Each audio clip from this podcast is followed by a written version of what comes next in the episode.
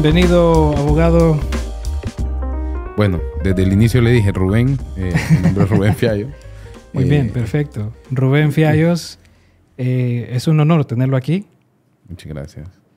Eh, cuéntenos un poco acerca de, de usted, Rubén, para que la gente lo conozca.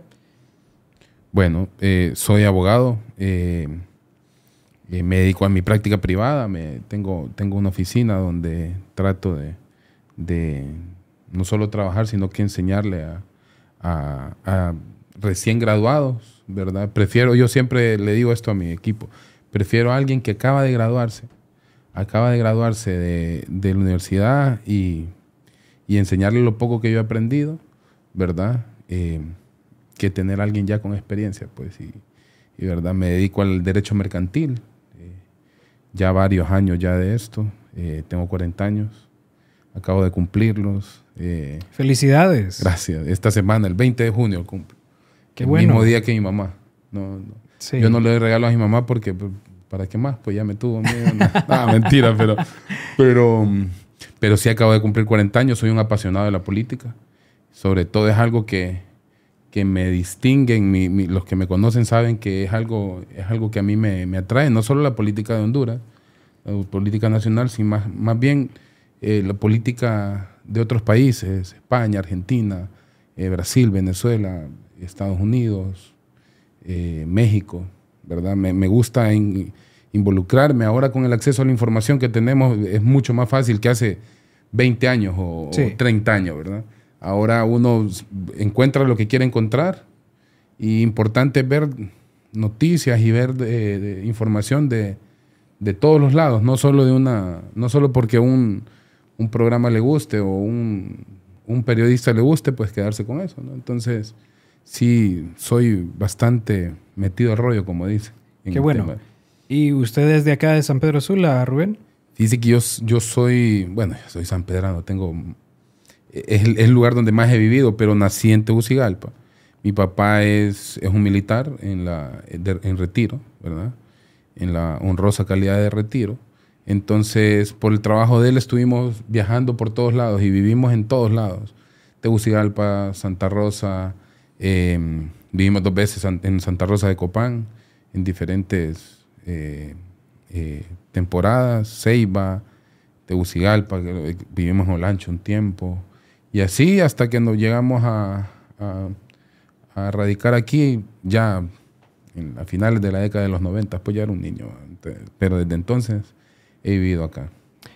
¿Usted piensa, Rubén, de que el, la labor de su padre tal vez influenció en que usted tomara este curso de, de, de ser abogado, de que fuera apasionado con la política?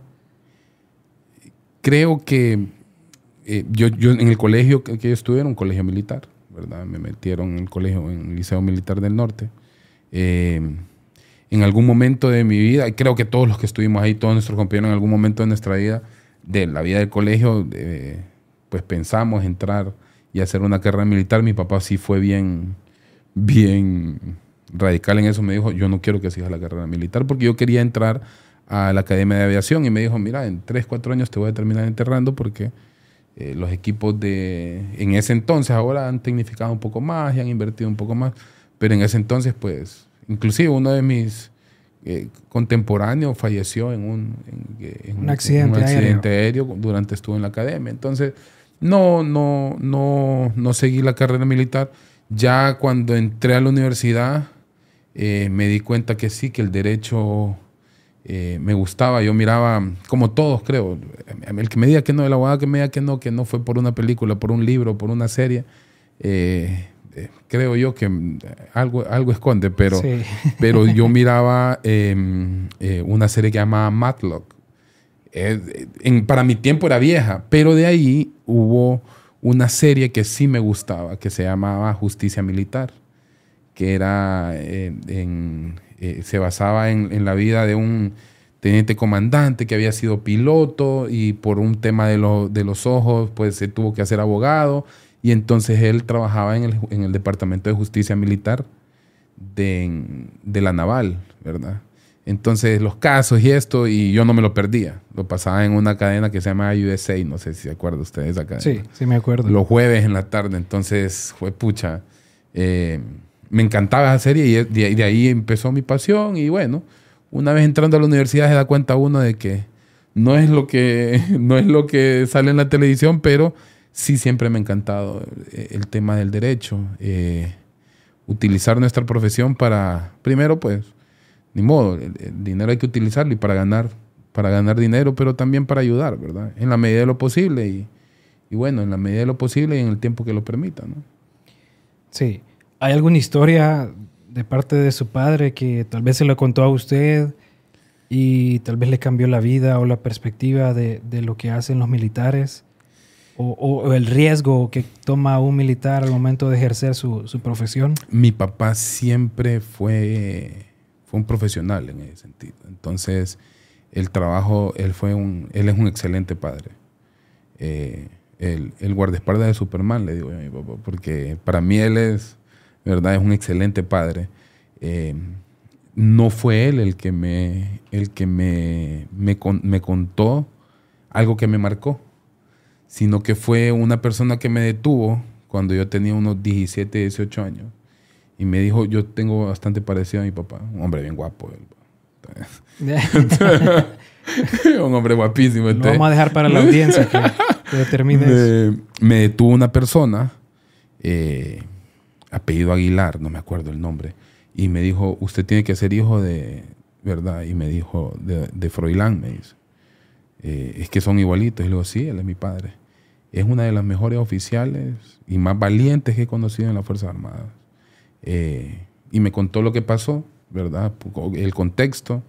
Eh, mi papá estuvo asentado, en, eh, estuvo asignado en, en, la frontera de Nicaragua en la década de los 80, cuando el, tema de los contras, que Estados Unidos apoyaba a grupos guerrilleros y medio, sí. medio narcotraficantes para, para combatir la, la, revolución en ese tiempo en Nicaragua, ¿verdad? El, el ejército revolucionario de Nicaragua.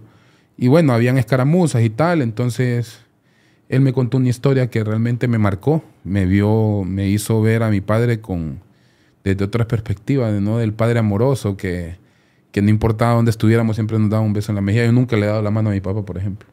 A pesar de que mi papá, la realidad y, y la vida de mi papá fue súper dura. O sea, eh, una persona que trabajó hasta los 18 años en campos bananeros, no había estado en la escuela. Eh, se se graduó ya grande eh, para entrar en, aquel tiempo a la Academia Militar, ser, ser oficial de las Fuerzas Armadas, se podía hasta los 18 años. Pero mi papá a los 18 años estaba desmanando en la finca bananera, o sea, no, no, no tenía estudios, entonces él, él me cuenta, sí, él, él me... Toda esa parte de la vida de él sí la conozco, el, tema profesional él ha sido más prudente, pero él me cuenta que un día estaba en la finca bananera y dijo, no, yo aquí me voy a morir de bolo o, me van a matar pues en un pleito. Entonces decidió empezar a estudiar el ciclo común en ese tiempo. El primer, él tenía hasta sexto grado a los 18 años.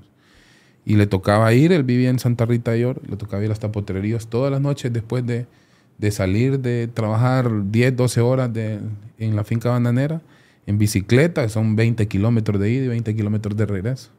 Y así logró sacar su plan básico. Eh, llegó a los 21 años a la academia militar, no lo aceptaban porque ya tenía, eh, ya, no, ya no podía. El viejo le dicen a mi papá en la promoción de él. el viejo le dicen, todavía le dicen, ah, viejo, y todo el mundo viejito ya. viejo le dicen. Eh, y hasta insistió, insistió, insistió, hasta que le dijo el rector, ah, igual no vas a aguantar una semana, entrar, le dice. Mi papá se graduó segundo tercer lugar de la promoción más grande que ha tenido las Fuerzas Armadas hasta el día de hoy. Cuéntenos, Rubén, ya que usted es, apasionado de este tema político, eh, ¿cuál es el aspecto general que usted ve? ¿Hacia dónde está llevando esta, esta nueva, este nuevo gobierno eh, las riendas de, este país? ¿Cómo lo ve usted? Bueno, eh, primero para, entender realmente mi posición ideológica y, y entender lo que podamos platicar de aquí en adelante. Yo tengo una frase que siempre la digo a mis interlocutores. Yo soy libre hasta de libre. decir, yo, mi, mi, posicionamiento ideológico ha sido, ha sido en base a, mucho, mucho, mucho discernimiento, de, búsqueda de mucha información. Eh, en función a esto, pues yo miro este gobierno con, con grandes expectativas, grandes esperanzas. Realmente eh, nos han dejado un país, la gente no lo entiende, o sea, porque creo que, que los medios de comunicación, que tienen una matriz mediática, que es importante entender primero qué es la matriz mediática. La matriz mediática nos va a hacer pensar cosas eh, que no están ahí. Hay un dicho famoso que se lo, se lo, no sé si era cierto o es, es mentira, pero se lo achacaban bastante al, al, fallecido Rafael Leonardo Callejas, tristemente célebre, eh, presidente de la República. Eh, fue por, para decirlo claramente, fue, la, fue el, presidente que fundó las bases para un estado de miseria que tenemos en este entonces. Eh, que decía que él era capaz de decirle a una persona que estaba comiendo carne cuando estaba comiendo frijoles. Esa es la matriz mediática, hacerle pensar a usted cosas que realmente ni tan siquiera están ahí. Entonces, este gobierno, para retomar, tiene unos grandes retos. Eh, por lo menos en las áreas torales, que yo sigo bastante la información, creo que que van caminando no al paso que todos los hondureños quisiéramos, que yo quisiera, pero, pero parece que van, van por el buen camino. Es decir, eh, yo tengo un amigo que ha hecho, cada, desde el 2009 más o menos, o desde el 2010, ha hecho como una foto eh, colección del lugar a donde ha ido a votar, a la escuela que le haya dado a votar. Y y él toma fotos y cada vez, cada cuatro años, cada tres años que ha ido a votar esa escuela, que es una escuela que está céntrica también, tampoco es en un área rural, sino que aquí en San Pedro Sula estaba más y más y más deteriorada. ¿verdad? Vi la noticia hace como tres semanas de que esa, esa escuela ya está recuperada. Llevan mil y pico de escuelas recuperadas en un año. Eh, y la gente dice, ah, pues sí, sí, pero es que eh, si le miramos el trasfondo, al final, por lo único que una sociedad se puede desarrollar es por medio de la educación. Porque la educación abre un montón de puertas más. Abre la capacidad para discernir del ciudadano, la capacidad para entender quién realmente es su opresor y quién realmente es su aliado, ¿verdad? Entonces, que, yo estuve el último año, por el, trabajo de mi padre que le contaba, yo estuve en una escuela pública en Santa Rosa de Copán. Yo venía de una escuela privada, privilegiada, clase media alta posiblemente, ¿verdad? Eh, y me toca llegar a una escuela pública, sexto grado, ¿verdad? Y ahí vi la realidad realmente, y estamos hablando de 1998 fue eso, ¿verdad? Y estamos, yo llegué a ver la realidad real, pues, por, ¿verdad? Real, realidad real, pues, eh, del sistema público, y eso fue hace tantos años, ¿verdad? La, la escuela Jerónimo J. Reina en Santa Rosa de Copán. Guía técnica aparte, que se supone que las guías técnicas son como el, ¿verdad? Como la, la, la, la ciudad, como la escuela modelo, pues. Y no habían baños, o sea, uno tenía que ir al monte, por ¿verdad? Para hacer sus necesidades. ¿Qué niño tiene que tener tan poca, tenemos que hacerlo vivir en tan poca dignidad que ni las necesidades ni agua potable puede tener? Entonces, si miramos desde ese punto de vista, este gobierno eh, que no solo es recuperación de, escuelas, de centros de educación, sino que hay un montón de factores que la, matriz mediática dice que eso no es tan importante y no le prestamos atención, entonces no nos metemos en esos problemas, a discutir ese, ese tipo de cosas. Eh, yo veo por lo menos eh, cambios, pues, en el tema energético, veo que se están haciendo cosas que antes no se hacían. Rubén, en el caso de, de, esto de las relaciones diplomáticas de Honduras, bueno, tenemos un, gran, gran tema ahorita de esto de que dejamos de tener relaciones con Taiwán y empezamos a tener relaciones con China. Eh, ¿Cuáles son las consecuencias de hacer esto? Pues porque, vaya, ¿cuál es la razón principal por la que nosotros teníamos relaciones con Taiwán? Por la corrupción. Una es esa. Y la otra, porque el que supuestamente mandaba aquí en, en, Centroamérica, pues es Estados Unidos y es el que estaba a favor de... eh, Pero ni, ni Estados Unidos tiene relaciones diplomáticas. Estados Unidos no reconoce a Taiwán como país, ¿verdad? Eh, Sí. Este fue una- un acuerdo que hizo el presidente Nixon, ¿verdad? En la década, al principio de la década de los 70, donde ellos reconocen una sola China. Eh, Taiwán es un invento, como otros estados que no voy a mencionar, ¿verdad? Pero Taiwán es un invento. Taiwán, eh, para entender la realidad de Taiwán, sin ahondarnos mucho, y lo podemos hablar en, en, en otro podcast. eh, Taiwán es donde se fueron a meter los que perdieron eh, la guerra en China, Sí. ¿verdad? En la isla. Entonces, eh, Estados Unidos, para ver estratégicamente este territorio, entonces empezó a apoyarlos, ¿verdad? El presidente Eisenhower, ¿verdad? Que Sí. eh, presidente republicano, ya se sabe más o menos, eh, ¿verdad? Pero Taiwán nunca ha sido, em- es más, ellos, los taiwaneses, nunca se han declarado independientes porque ellos también creen en una sola China, que ellos creen que van a volver a gobernar, los, los nacionalistas van a volver a gobernar China. Entonces ellos nunca han declarado, ¿verdad?, Eh, la independencia. Han sido muy, muy, muy delicados con eso. Entonces, mm, Taiwán, si los países que lo reconocen a nivel mundial serán 10, 12. Eh, no- lo que pasa es que la matriz mediática que nos manejan acá nos hace pensar que Taiwán es la panacea. Eh, ¿De qué nos ha servido las relaciones de Taiwán en, en- a nuestro país entonces? Pues? O sea, ¿cuál es la realidad que vivimos ahorita? Eh, tenemos ochenta y pico de por ciento de... de- Creo de- que lo único que ha servido es en darle becas a, a los hijos de los diputados. Y periodistas. y los periodistas Sí. que se benefician de eso, Sí. ¿verdad? Eh, en- y no, y les daban cheques en blanco. Hace poco salió, se me, se me va en este momento, ¿quién, ¿cuál fue el, el- la figura pública que salió diciendo que él estuvo en un momento ahí donde le estaban dando el cheque pues, al, pre- al expresidente? Y para que lo usara a, a su discreción. O sea, no, no son fondos auditados. Entonces, ¿por qué? Y, y la, y la, mm, la condición era que en el discurso de Naciones Unidas mencionaran a Taiwán. Entonces, por eso se da cuenta usted que el presidente de Guatemala, el presidente de Honduras, eh, los presidentes estos, sin dignidad que hemos tenido, siempre mencionaban a Taiwán. ¿Para qué quieres mencionar a Taiwán en la, en la, en la Asamblea General de la ONU, en tu discurso, teniendo tantos problemas tu país? Sí. por dinero, ¿verdad? Eh, Es, triste, pero yo les hago una analogía. No sé si podemos ser totalmente libres acá, Claro que pero sí. eh, el gobierno taiwanés son los cachurecos de China. Es así, Sí. ¿verdad? Ellos perdieron la guerra y se fueron, los cachurecos se fueron a meter ahí, y entonces ellos son eso, lo- los que perdieron. Y lo que han generado con las relaciones diplomáticas en el mundo ha sido eso, extorsión, sobornos, eh, ¿verdad? No quiero decir que, no estoy hablando del pueblo taiwanés, ni estoy hablando mucho menos de, de eh, particu- sino que eso es lo que se ha dedicado el, gobierno taiwanés en- con sus relaciones diplomáticas. Entonces, que, que nos haya beneficiado, bueno, ¿en qué nos ha beneficiado? Entiendo que sí, ha beneficiado unas camaroneras, etcétera, pero cambiar la matriz de, de pasarnos de un país, de, de un invento de, a, a un país, a la potencia económica mundial que es China, viendo los resultados que ha tenido en otros países, que el mismo Estados Unidos tiene relaciones estrechas de, con China, es, es el país con... México y China son los países con que tienen más relación económica. Entonces, ¿por qué, por qué, no, por qué no tenerlo Honduras? Pues, ¿verdad? Sí. Sí.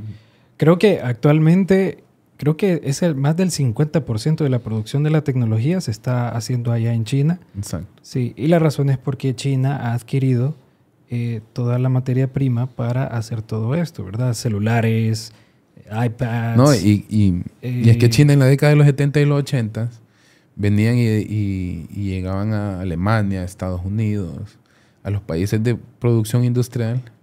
Entonces, y llegaban y mandaban a su, bueno, en- usted va a cualquier universidad prestigiosa de Estados Unidos y hay una cantidad exorbitante de estudiantes chinos, porque ellos sí creen en, en mandar a, a aprender a sus estudiantes y que regresen Sí, al país, sí. ¿verdad? Hay algo que sí me preocupa a mí con esto de las relaciones de China. No, no digo de que es algo que vaya a pasar con nosotros, pero es algo que pasó eh, con las relaciones de África con China. No sé si usted sabe de que una de las minas más grandes del mundo de cobalto está, no sé si es en Nigeria, Kenia. Creo que es en el Congo, creo. Sí, en el Congo.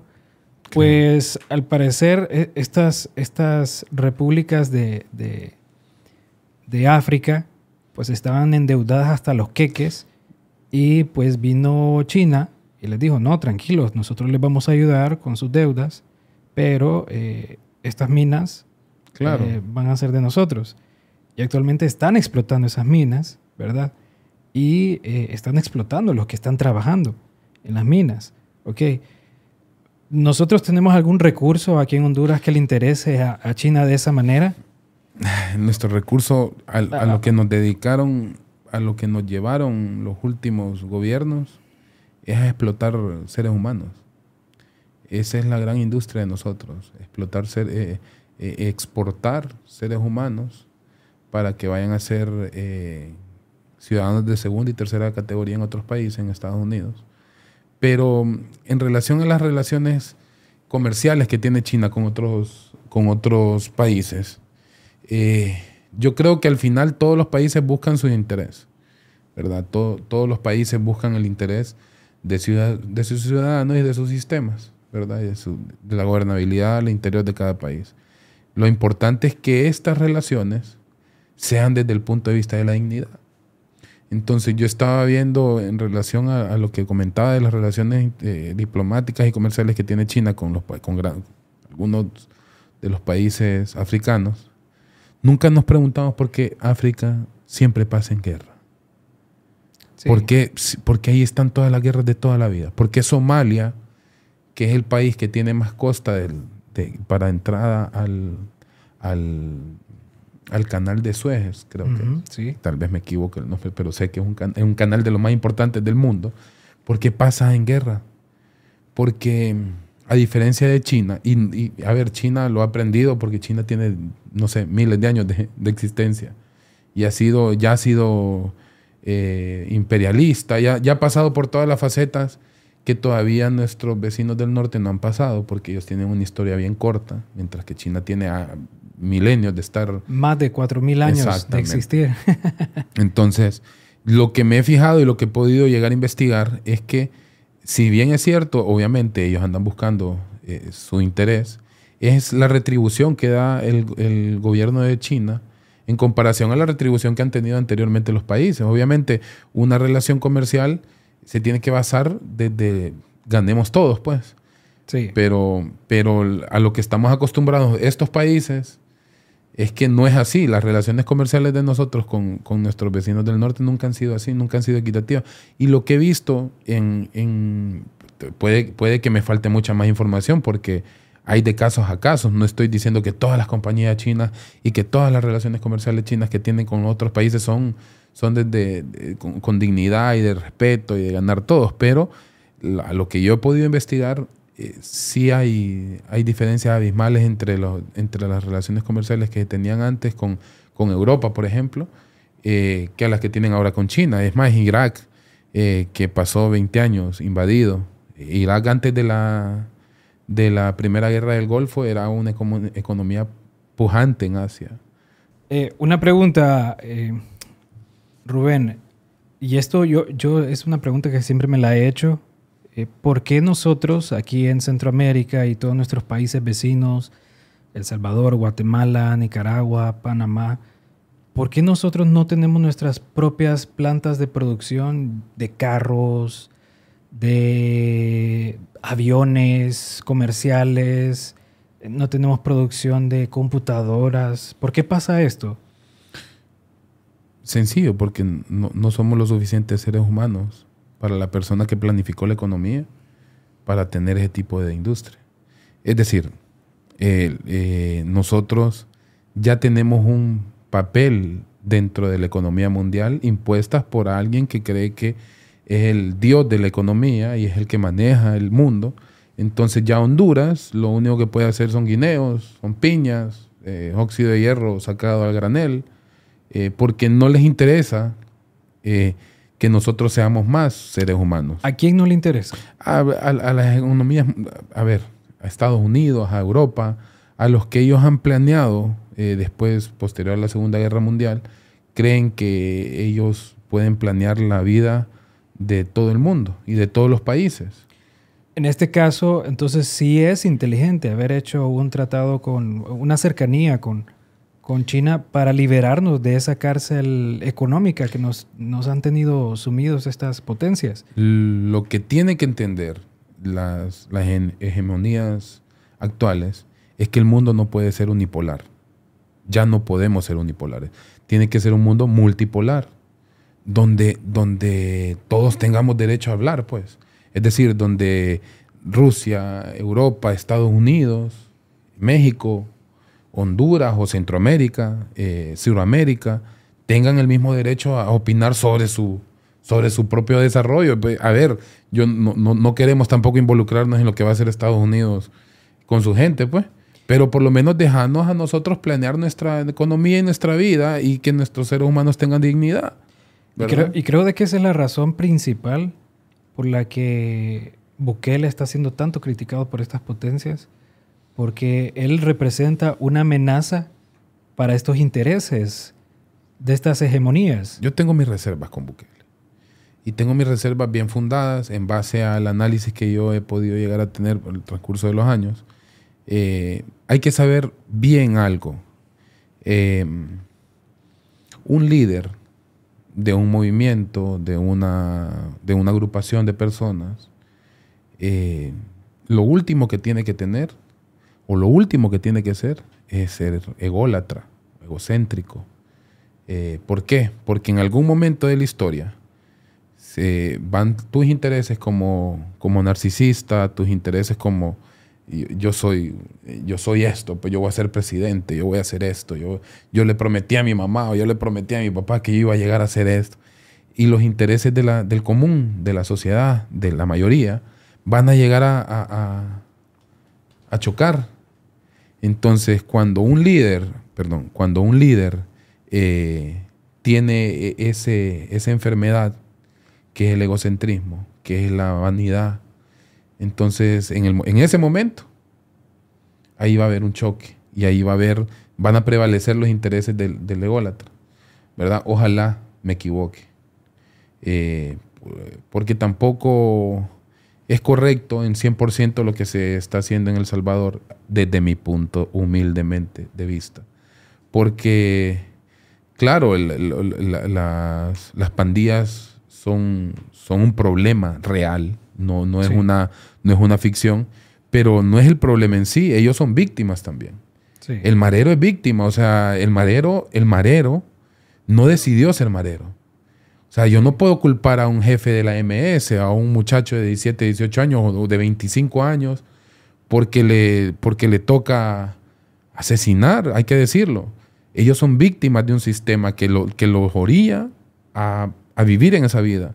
Es decir, ellos no tienen, cuando tienen seis años, el papá se fue para Estados Unidos o lo mató la misma Mara, la mamá también se fue para Estados Unidos, lo abandonó, se quedó con la abuelita.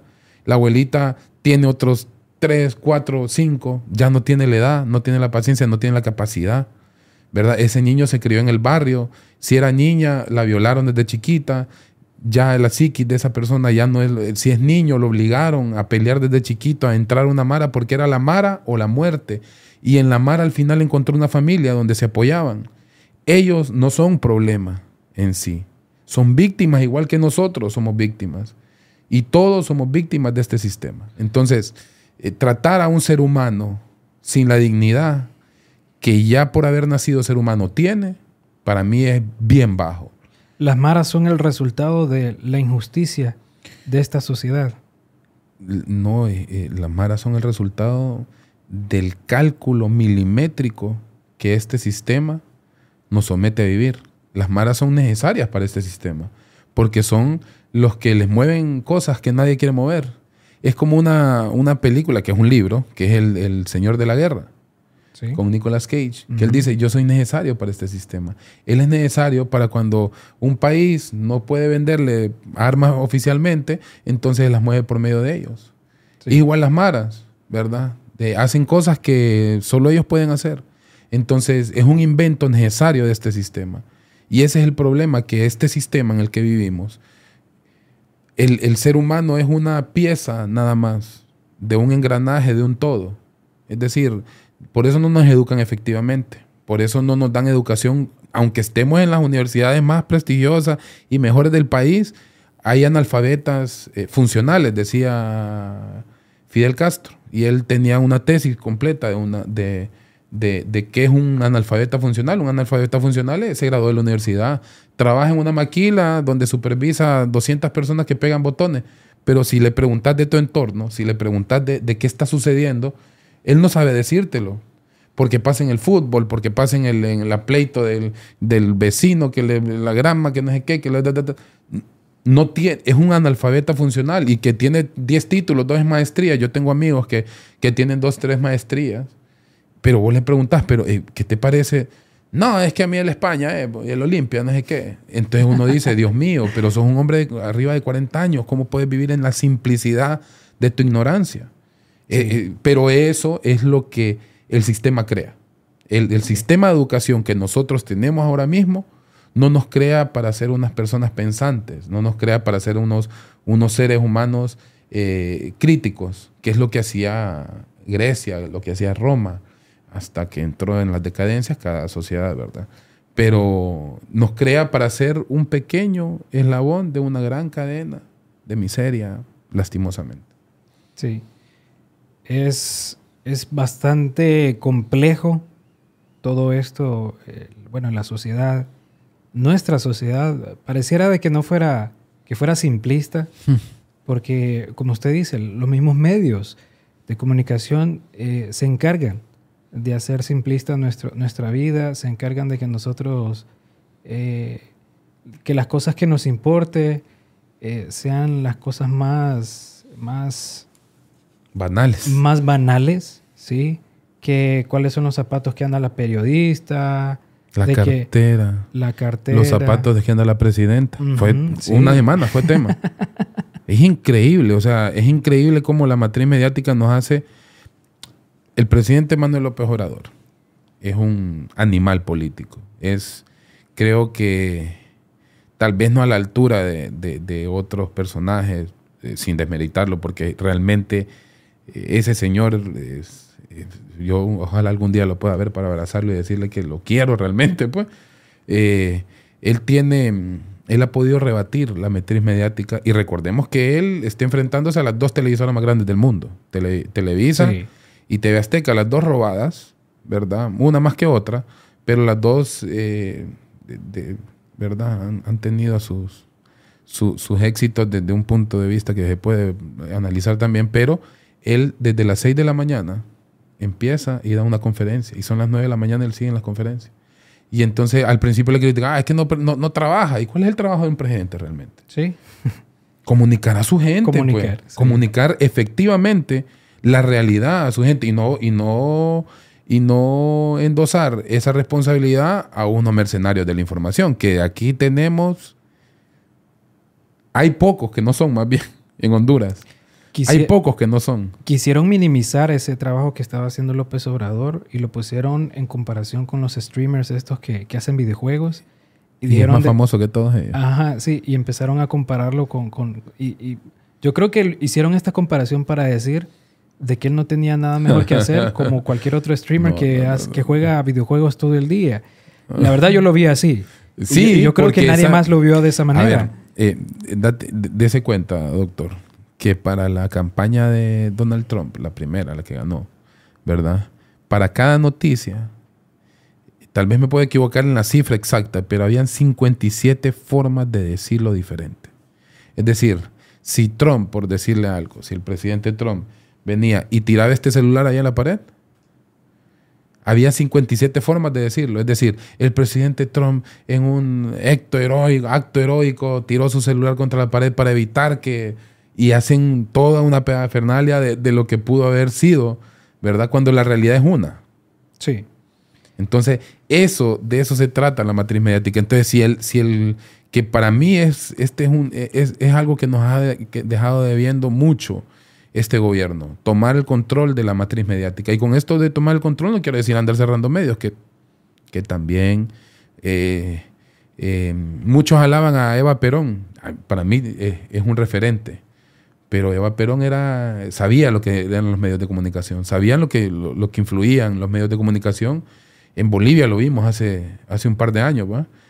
cómo influye los medios de comunicación en contra del mismo pueblo. Y el mismo pueblo que en su gran mayoría por el mismo sistema es ignorante, se deja llevar por lo que, pues aquí estuvimos diciendo tres años que era sucesión constitucional, pues, hasta que Renato dijo que no, que sí había sido golpe, pues, por el amor de Dios, ¿verdad?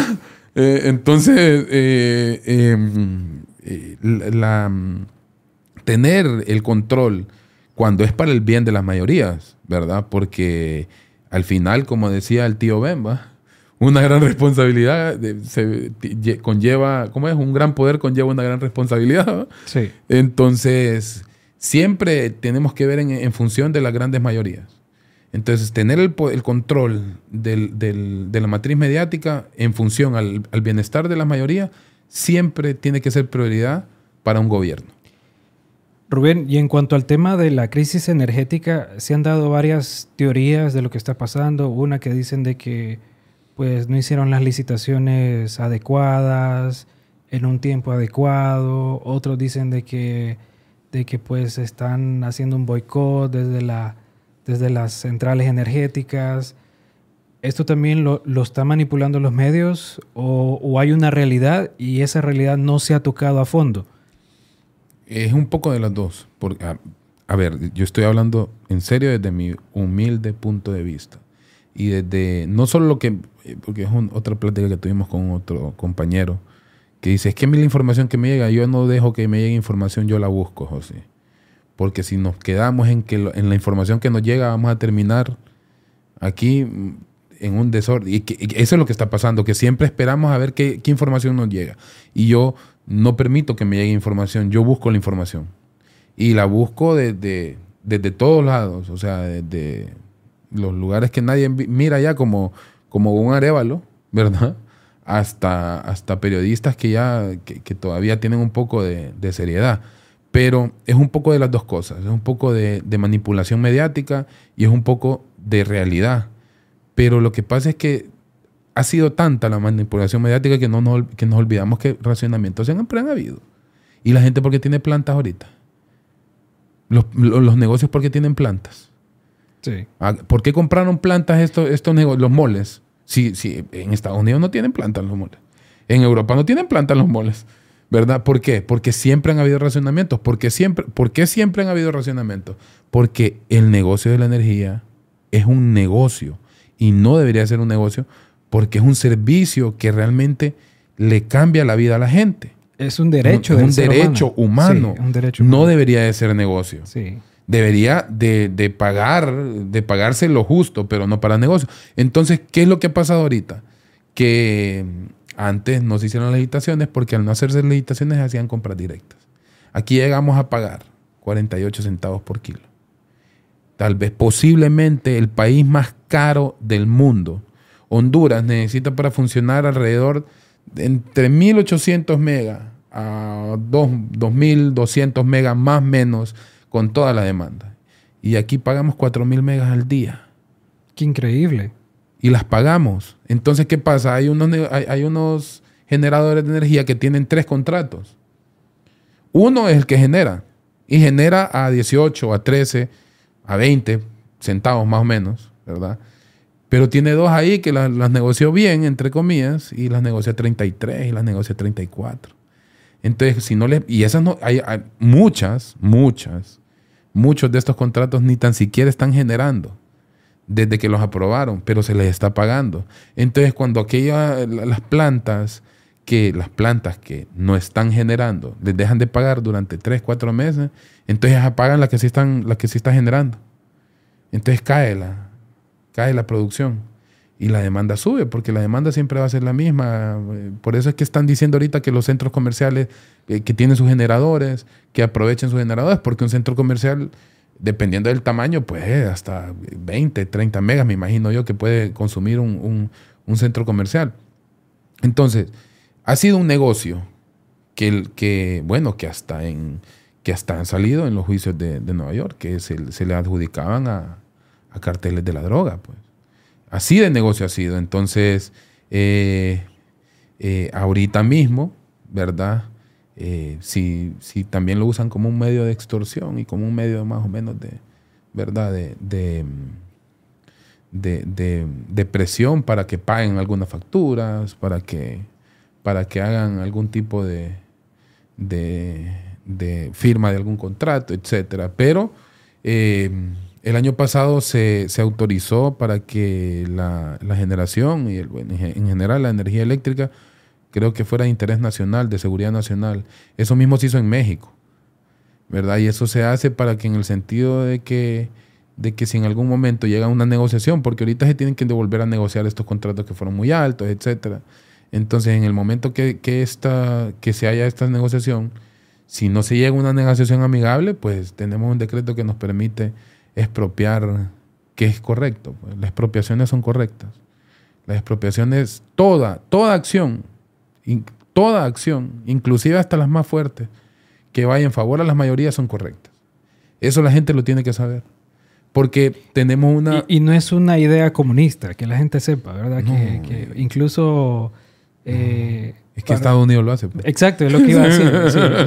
¿Y entonces por qué invade Estados Unidos países? Irak, Vietnam. Porque por el bienestar de sus ciudadanos. Sí, exacto, sí. ¿Verdad? Entonces no, no, no. La, gente piensa, y más que todo creo que también la culpa tiene los medios de comunicación, que cuando hacen estas acciones, que es para, en realidad, para el bien de la, de, de la, de la población, ya lo tildan y ya lo tachan como una acción comunista. No, están haciendo esto porque son los comunistas que hacen esto.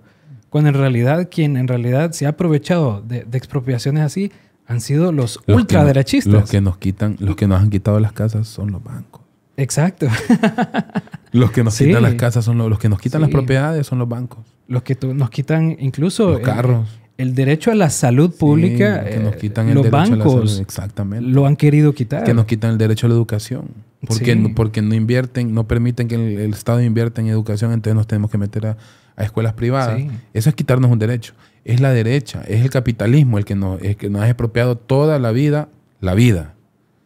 No es el comunismo. Aquí en Honduras nunca nos han expropiado los comunistas, ni los socialistas. Ni ha venido Fidel, ni ha venido Hugo Chávez a expropiarnos. Eh, y los medios de comunicación tan fuertes que, que, terminan odiando la gente que realmente termina odiando a gente que ni conoce, que ni entiende quiénes son. Hay un video famoso del, del comandante Hugo Chávez donde sale expropiese, expropiese, que es famosísimo, lo hicieron famoso. ¿Y eso qué era? No, es que es una... Entonces, pero tendremos que saber qué es, qué es lo que estaban expropiando. ¿Verdad? En, en, Estados Unidos está el National Mall, se llama, donde está en Washington, que están los, los, museos y tal, ta, ta, y están todo. es donde está el obelisco y al final está el monumento a Lincoln. Imagínense, le digo yo a un amigo, que vengan unos, unos empresarios, entonces digan, no, aquí ya no es el museo, aquí vamos a poner una, tienda, un mall. Eso pasaba en Venezuela. Entonces, la casa de Bolívar, la otra, el otro lugar donde, donde Bolívar creció, el otro donde escribió, que son patrimonios de un país. La memoria histórica tiene que ser importante para un país. Eso tenemos que saberlo. Lo que pasa es que a nosotros nos han dicho que no. Imagínense, que muchos militares, se lo digo, que, yo le, muchos militares creen que Morazán eh, le dicen que era un delincuente. Sí. Es increíble lo que han hecho pensarle. Que, lo mataron por haberse robado a la mujer de... Exactamente. sí. Y era, eh, posiblemente no vayamos a ver nacer otro Morazán en, en, Centroamérica. Ojalá que sí. Eh, pero, pero así nos hacen ver la historia. La historia nos las cambian totalmente, nos, nos hacen ver que, que, que, el bueno es malo y que el malo es bueno, pues, ¿verdad? Y no quiero decir que con esto y que, que el, comunismo es la panacea. Yo, yo, yo soy de izquierdas, no soy de izquierda porque no hay una sola izquierda.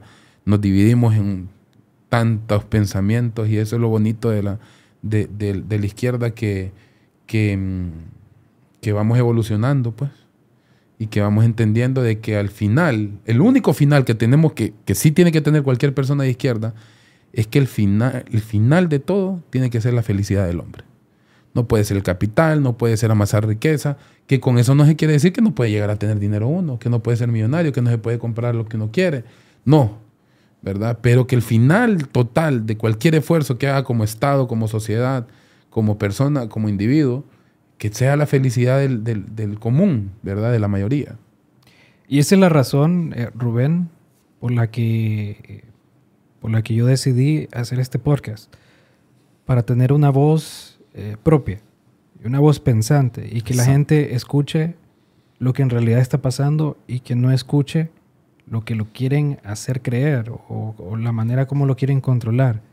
¿ok? Y, y tenerlo aquí a usted, amigo, e- es un privilegio, créame que sí Bueno, porque eh, todo esto, yo creo de que nadie lo miraba de esta manera como, como usted lo, lo ha retratado, Rubén, y, y es preocupante saber que, que los medios aquí en Honduras nos están controlando tanto.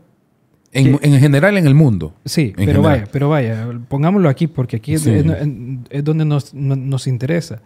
Nos han controlado tanto que el mismo que votó por Xiomara ahora la está odiando. Increíble. Ahora la está odiando. ¿Pero por qué? ¿Por qué? los odia? ¿Por qué? No entiendo. Yo, le- yo les hago esa pregunta siempre. Porque los medios de comunicación nos están manipulando bien. Y nos están haciendo ver de que nuestra decisión... Incorrecto. Estábamos mejor con Holanda. eh, exacto. Sí. Increíble. O sea, cuando yo escucho eso, digo yo, Dios, eh, el poder, el poder que tiene la matriz mediática, el poder que tienen los medios de comunicación, es impresionante y no lo pueden seguir teniendo.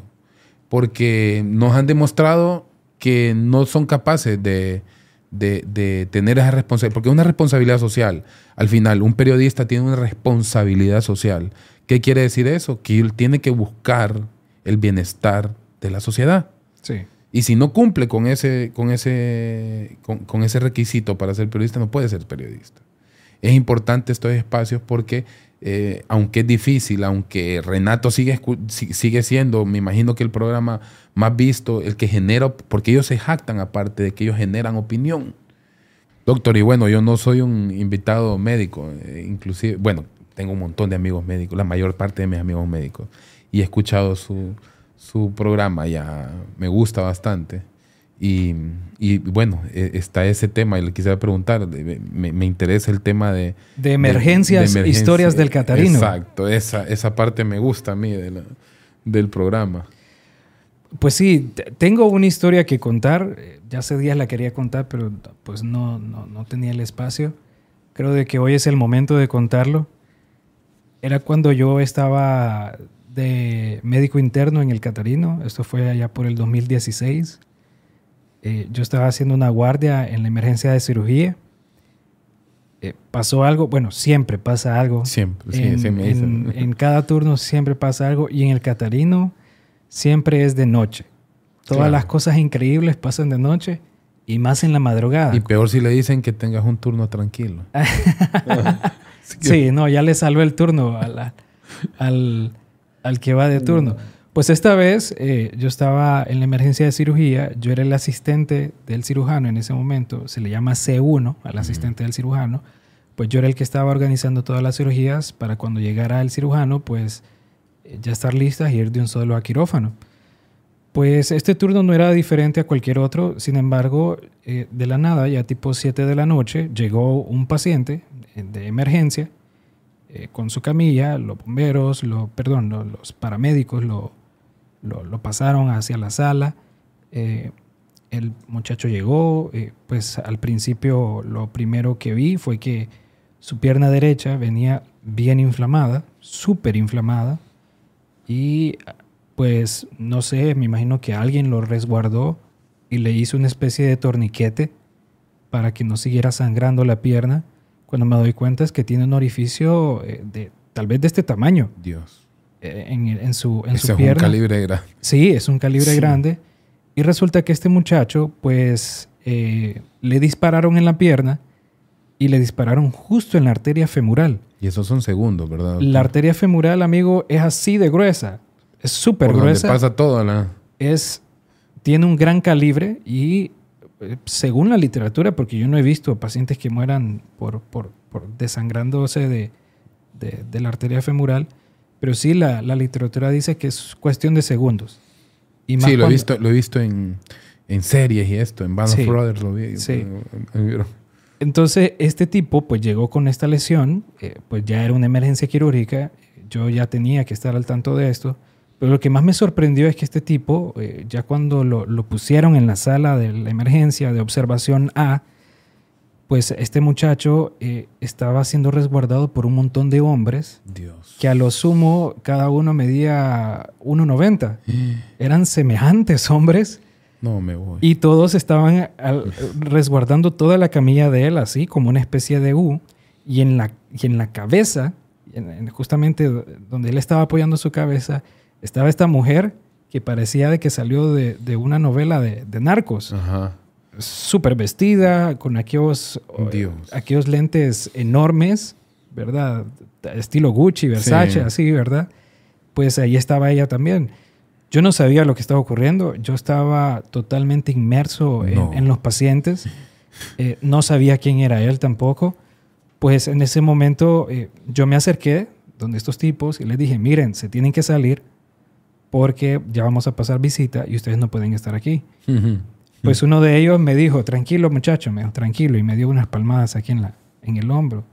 Pues yo me molesté porque usted sabe, ¿verdad? Sí, claro, uno está en el afán. Sí, me molesté y le volví a decir, miren, de verdad se tienen que salir, ya viene el cirujano y si ustedes están aquí no va a poder pasar visita y su paciente no, no se va a operar. Pues no me volvieron a hacer caso y yo otra vez les, les iba a reclamar, No, doctor. pe- pero en eso eh, uno de mis compañeros me jaló Claro. me llevó Ese hacia, hubiera sido yo. a- me llevó hacia la, la- la estación de enfermería. Me dijo, ¿qué rayos estás haciendo? Y yo le dije, ¿de qué estás hablando? Me dice, ¿no sabes quién es él? Y yo le dije, no, no sé quién es él. Me dice, mira, ve, este muchacho es, Es- un narco y es tal persona y es de, y es de los grandes. Dios. Cuando me dice esto, Disculpe, pues, señor. ¿Quiere? Pues ya vi, café. ya, ya- ya vi el escenario Sí. que, que- que estaba viviendo yo. Eh, Era un narco que había llegado y yo no sabía esto hasta ese momento que los narcos grandes, cuando el presidio estaba aquí en, en- en la circunvalación, pues le daban permiso Salen de fin de salir semana, los, sí. los fines de semana. Entonces este muchacho salió ese sábado en la noche, tal vez a, a una disco, a comerse un asado Mm. o algo así.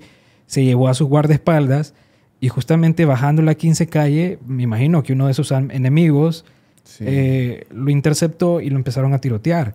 Y este muchacho, uno de esas balas, ese una de esas balas le, le- le penetró el- el- la, la arteria femoral. Tuvo suerte más bien, porque sí entiendo de que eso es Sí. segundos. Y este muchacho, pues me imagino que para no hacer tanto show, pues dijo, no, no me lleven ni a Semesa, ni me lleven, llévenme al Catarino. Claro. Ahí, ahí ustedes van a tener el control de la situación. Me imagino Sí. de que eso fue lo que él quería también. Pues llega el cirujano y, eh, bueno, el cirujano era el doctor Zúñiga, que fue alcalde de, conozco, de- sí. de- de San Pedro Sula. Llegó y él rapidito quería que viéramos los, los pacientes. Yo lo llamé, le dije, doctor, venga, ocupo hablar con usted. Y él me dijo, ¿qué querés, flaco? Me dice. Le dije, doctor, tenemos que hablar, es algo importante. Pues lo llevé a un- a un- a- al lado y le dije, doctor, mire, está pasando esto. Y esta persona es, es, es esta persona y, y está ocurriendo esto. Entonces el doctor se asustó tanto y me dijo, no, este tiene que ser el primero. Sí, claro, porque hay, hay peligro Porque para todos los demás. Llegan ahí a sí. rematarlo, ni Dios lo quiera. O, o vaya, si este se pela, nos echan la culpa a nosotros y nos, también. y nos terminan de matar a todos aquí. nos terminan a todos de pelar. Mm. Pues así hicimos. eh, yo preparé al paciente de emergencia, buscando sangre, preparando el quirófano y todo. Y justamente Yo con cuando... las manitos así, como Phoebe cuando y, estaba en la... y- y justamente cuando yo me lo, me lo estoy llevando, eh, en el pasillo que conecta eh, la, la observación, la sala de observación, con el quirófano es un pasillo súper pequeño, ¿ok? Y ahí ya habían 10 militares Dios. resguardando el pasillo.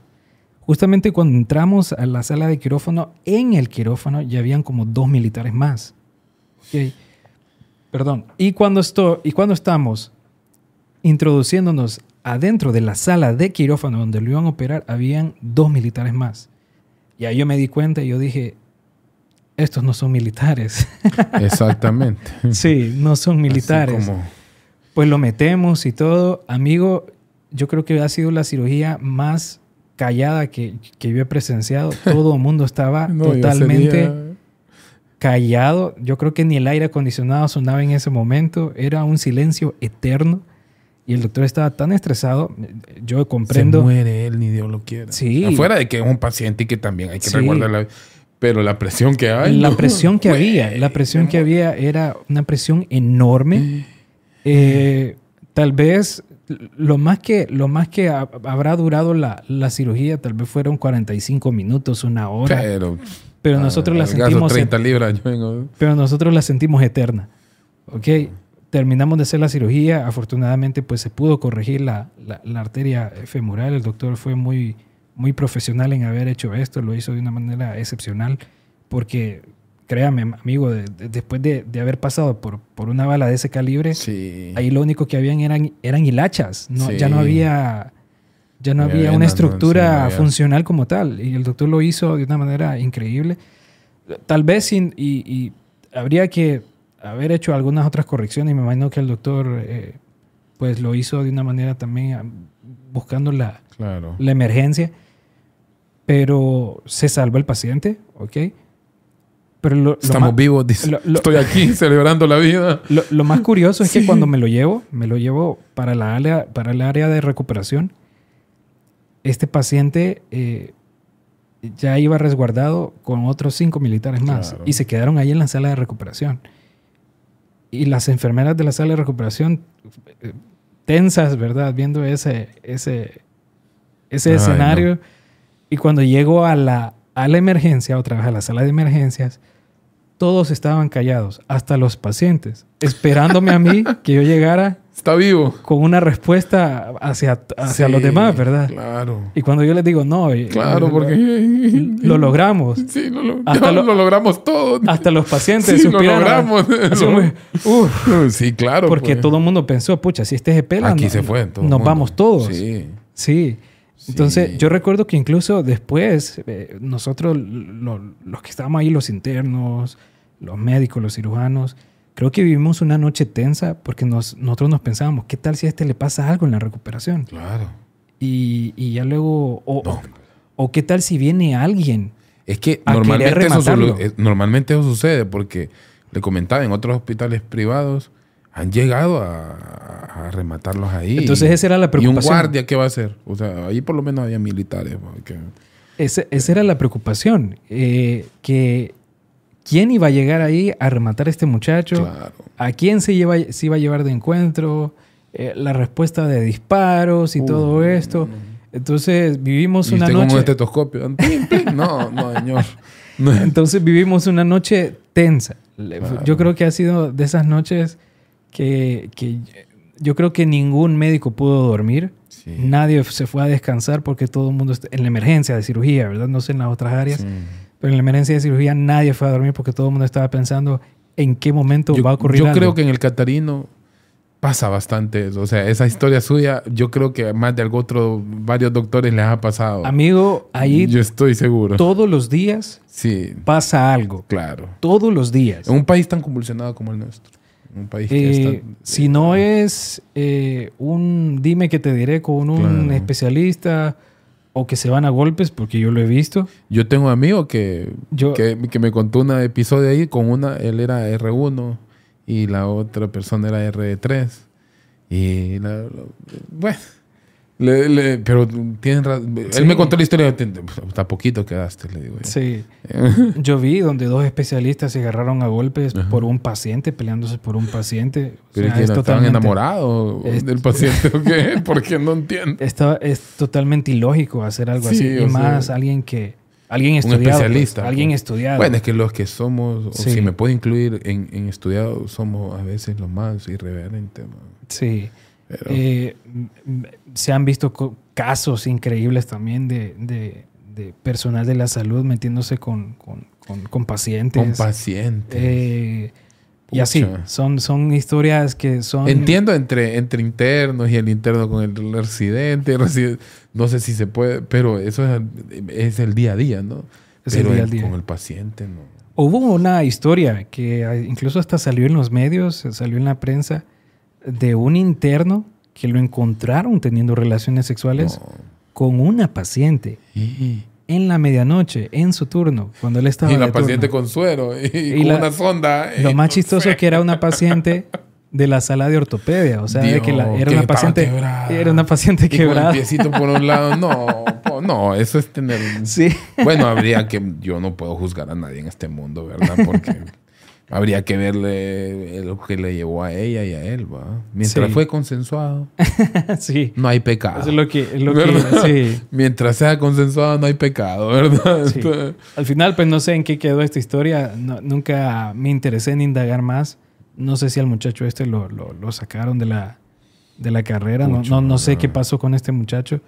Pero sí, de, de esas historias abundan, exagerado, en el Catarino.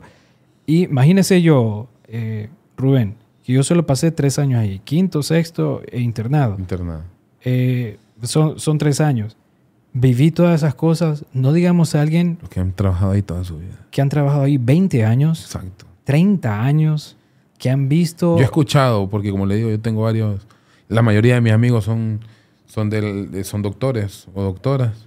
Y he escuchado unas cosas que, Dios, les digo, no, ustedes sí tienen... sí, o sea, sí, sí tienen vocación por servicio, pues por su carrera, porque yo ya me hubiera dedicado a vender mango, alguna cosa así. Sí. no, no. Y esa es la razón por la que yo creé este segmento, porque eh, hay que decir todas estas Claro, historias, eh, la realidad de nuestro país. porque ¿no? son historias sorprendentes. Exacto. Y no solo eso, sino que también hay historias de humanismo, como las cuales el doctor Daniel Chinchilla contó en el episodio pasado. Son historias que de verdad necesitan resonar en nuestra sociedad.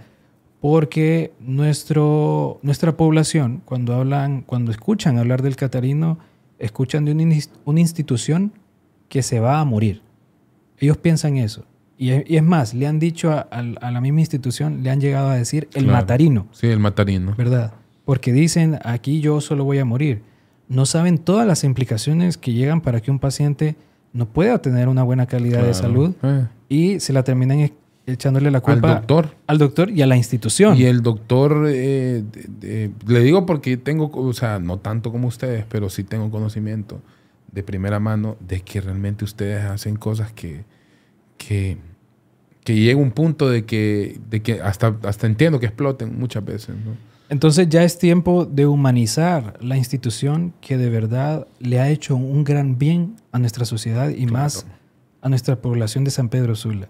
Claro. Ok, entonces ya es momento de darle otra cara al Hospital Mario Catarino Rivas y yo intento hacer eso, porque de verdad fue la segunda casa para mí, la segunda casa en, en aprendizaje para mí y creo de que yo no sería el médico que soy si no hubiese pasado por un hospital con tanta necesidad, un hospital con tanta... eh, con tanta necesidad no solo de recursos, sino que también de valor humano, Claro. eh, tanta necesidad de, de, de- de eso, de vocación, ¿verdad? Hay un tema que yo se lo he, se lo he dicho a varias personas que, que lastimosamente los doctores que, que se, que, se, que, que salen de, de nuestro sistema de salud, de nuestro sistema de educación, como pasan por estos, de- por estos centros eh, de salud como el Catarino o el Hospital Escuela, donde hay tanta desgracia eh, por, por la corrupción que ha habido en nuestro, en nuestro país, se deshumanizan en cierto grado. Entonces ya ver a una persona eh, sufriendo ya no es tan, tan duro como uno lo haría. ¿Pero por qué? Porque miran 10 al día, 20 al día, que no pueden ponerle ni un suero porque el doctor no puede, no puede tener suero eh, para ponérselo, tiene que ser in- insumos del hospital.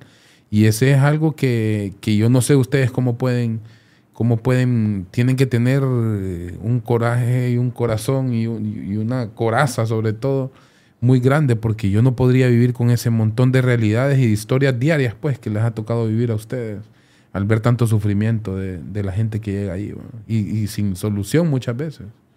Hay un dicho que, que dice, no, no sé de quién es ese dicho, pero dice, eh, solo el que ha tenido sed sabe el verdadero significado del agua. Del agua, claro. Entonces, solo aquel que ha pasado por todas esas injusticias claro, sabe la realidad del país. Claro. Entonces, a mí nadie me va a venir a decir cuál es la realidad del país cuando yo la he vivido. claro. Y no solo yo, todos mis compañeros, Exacto. ¿verdad?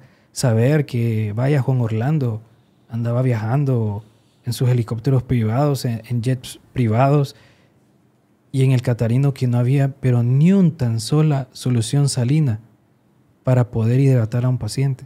No había ni un tan solo guante. No les importa, pues. o sea, realmente es que el poder no es para cualquiera. Y venir a escuchar a esta gente decir, estábamos mejor con Juan Orlando. Claro. Eh, Es una impotencia no poder enseñarles a esta gente. A mí, a mí hasta quedo- me da hasta como lástima, le digo, eh, bueno, al final sos víctima de, de lo que vos mismo has querido ser.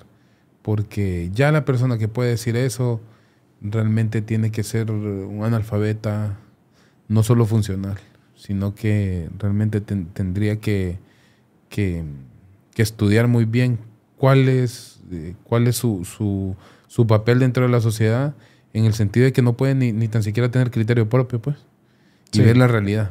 Sí, así es. Vamos con el apartado que más que más está agarrando auge en las redes y más en TikTok. Es el apartado de Azoros. Dios. Cuéntenos, amigo, qué experiencia usted ha tenido, ya sea paranormal o, o, o algo que usted no le, no le haya lógica. Fíjese que he tenido un montón, porque como, como le comentaba, en los pueblos y cuando uno vive en pueblos y ese, tema, eh, hay bastantes historias de esas, y verdad, más que en la ciudad. Pero la que más eh, realmente me, me ha, me ha marcado y, y me acuerdo, cuando yo estaba joven, yo hice mi práctica en Hondutel, en la Cuarta Avenida en el edificio de la Cuarta Avenida, dicen, a mí no me consta, pero eso es lo que, y creo que sí, ahí eran las oficinas del desaparecido DNI, de la Dirección Nacional de Investigación, que parece que esa gente que trabaja ahí era bien delicada con la gente que capturaba, entonces Sí. les arreglaban las uñas, Sí, ¿verdad? sí. Le- le- le- Tenían sus técnicas. tenían sus técnicas de- para verdad. sacar la verdad que ellos querían, ¿va? Entonces yo trabajaba justo en el cuarto piso, en el último piso del edificio. Después hicieron un anexo, pero el edificio original donde estaba el DNI era de cuatro pisos. Eh, y a mí me tocaba hacer eh, una vez al mes, un periodo de como de dos semanas, como de una semana, eh, turnos porque en el, se imprimía la facturación en, en el, en el departamento que al lado donde que yo trabajaba. Entonces, uno queriendo hacer horas extra, pues se quedaba en la noche, ¿verdad? Y habían cuatro personas de turno, el guardia en todo el edificio, el guardia, eh, otra persona que estaba en la central telefónica, ¿verdad? Que es la que manejaba la, la computadora y tal, y otro que estaba en fibra óptica, en la red de fibra óptica, éramos cuatro nada más. Y ya sabíamos quién éramos los cuatro y tal, ¿verdad? Entonces, eh, yo estaba en el último piso, los demás estaban en el primer piso, el segundo y el guardia en el primer piso. Entonces, ya como a las 2, 3 de la mañana, eh, fue de mis primeros, de prim- los primeros turnos. De ahí uno casi que se acostumbra a estas cosas, pero eh, yo escucho, pero fuerte. Aparte, no era fácil llegar a mi oficina porque habían que pasar dos, dos, mm, dos pasillos largos. De las gradas pasaba un pasillo de ahí para el otro y ahí seguía mi oficina. Y entonces yo empecé a escuchar pasos, pero pasos fuertes, pues, en el pasillo fuera de mi oficina. Qué raro, digo. Y el Amán, creo que se llamaba el muchacho que, que estaba, que andará haciendo, porque a priori uno no, no, no, no, no lo, no lo relaciona con nada. ¿Y qué andará haciendo este Amán acá arriba? Digo, y bueno. Y en, pa, pa, pa, pa, pa, pero una fuerte, pues, bien fuerte. Y lo, lo primero que uno dice es, bueno, esto tal por cual que me vienen a tocar la puerta, ¿va? Y, y abro, y nada, pues. Y yo abro con el insulto casi de, frente, ¿va? Y miro que nada, y no es como que se pueden esconder, o sea, me tardé 10 segundos en, o 5 segundos en, abrir después de la, de, de la última toqueada, que fue fuerte, pues, pumpuneada de la puerta. Y salgo y no hay nada, y no había forma de que, de que en ese pasillo en 5 o en 10 o hasta en 15 segundos se escondiera alguien. Puta, qué raro. Será el viento, porque la puerta, el final del pasillo era abierto a la, terraza y tal. Me regresé. Vuelven a tocar. Hmm, digo. O sea, ya temía hasta por mi vida, porque dije, a saber si es que no hay un, no es que hay alguien que quiere meterse o tal. Y ya no abrí. Como a los 10, como a, como a los 15, 20 segundos, llamó a, la oficina de abajo. Bueno, vos, ¿y, y qué, qué, quién, quién anda acá arriba? Y entonces no me contesta a la oficina, o sea, la persona que me tenía que el de la oficina, me contesta el del otro departamento. No, vea que este está acá, pero yo estoy aquí. O sea, que ellos dos estaban juntos ahí, pues. Y el guardia no iba a subir porque no podía. Hmm, ahí sí ya dije yo, güey, y me preocupé, digo. Porque ya son las de las cuatro personas que están aquí y le habla al guardia y estaba dormida. Ajá no iba a subir en cuatro, cuatro pisos en, y bajar en cuestión de segundos. Sí. Cuelgo el teléfono y vuelve, pa, pa, pa, pa. ¿Qué habrás? Te estoy diciendo. Ay, Dios mío, digo yo, esto sí ya me... Apagué las luces, volví a hablarle. Bueno, ustedes que hay alguien más en este edificio. No, hermano, no hay nadie, me dice. O sea, no puede haber nadie porque aparte era un tema, eh, hay seguridad, pues, o sea, es un, eh, es un edificio de, de, del Estado, no es cualquiera.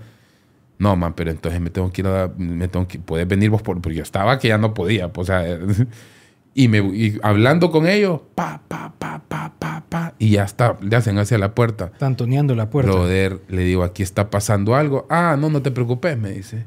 Ahí arriba siempre pasa. Como, ¿Cuántas veces estás quedado? No, como cinco o seis. No te preocupes, siempre pasa, siempre hacen un, bautizo. Me, es que ahí arriba es donde mataban a la gente, me dice. Y ahí las dejaban, hasta, tenían hasta un freezer y ahí las dejaban meses. No te preocupes, ahí te vas a ir acostumbrándome. y entonces traté de quedarme mucho menos cobrando horas extras después de esa experiencia, pero sí, sí, se supone que en ese cuarto piso es donde, donde más hacían tortura y donde más habían esas incidencias de, de muertes fatídicas, lastimosas. Sí. Hablando de eso, pucha, qué feo estuvo eso de, la, de la, mujer de Magdaleno, ¿verdad? Sí, hombre, pobrecita, realmente que... ¿A quién le interesaba, Rubén, que esa muchacha no estuviera con vida? Pues eh, yo me imagino que a los que... Hay que recordar qué es lo que tenía Magdaleno, qué es lo que... Él pidió 11 veces que lo llevaran para Estados Unidos. Porque él lo que tenía era como las libretas donde, donde así como en, una, en esa serie de Pablo Escobar, que que 100 dólares para tal, que... Entonces lo que él tenía eran esas libretas. Me imagino que la esposa de él pues tenía conocimiento de, algunas cosas. Y, mientras se vaya acercando más el juicio de, Juan Orlando, que ahí se puede esperar de todo, porque como le comentaba yo, al final los gringos, tanto la justicia como la diplomacia, como la economía, solo giran en torno a los beneficios de ellos mismos. Entonces, igual puede que salga libre y nos los traigan con banda presidencial de regreso. A como que le den las cadenas perpetuas que le dieron al hermano. ¿Verdad? Todo, todo va a depender de qué intereses necesite en ese momento eh, exacto Estados Unidos, tanto geopolítica como economía, como lo demás. Al final sería bueno, eh, yo no estoy a favor de la extradición realmente. No, creo que como país soberano tenemos obligación de juzgar a los, a los que han cometido delitos en nuestro territorio.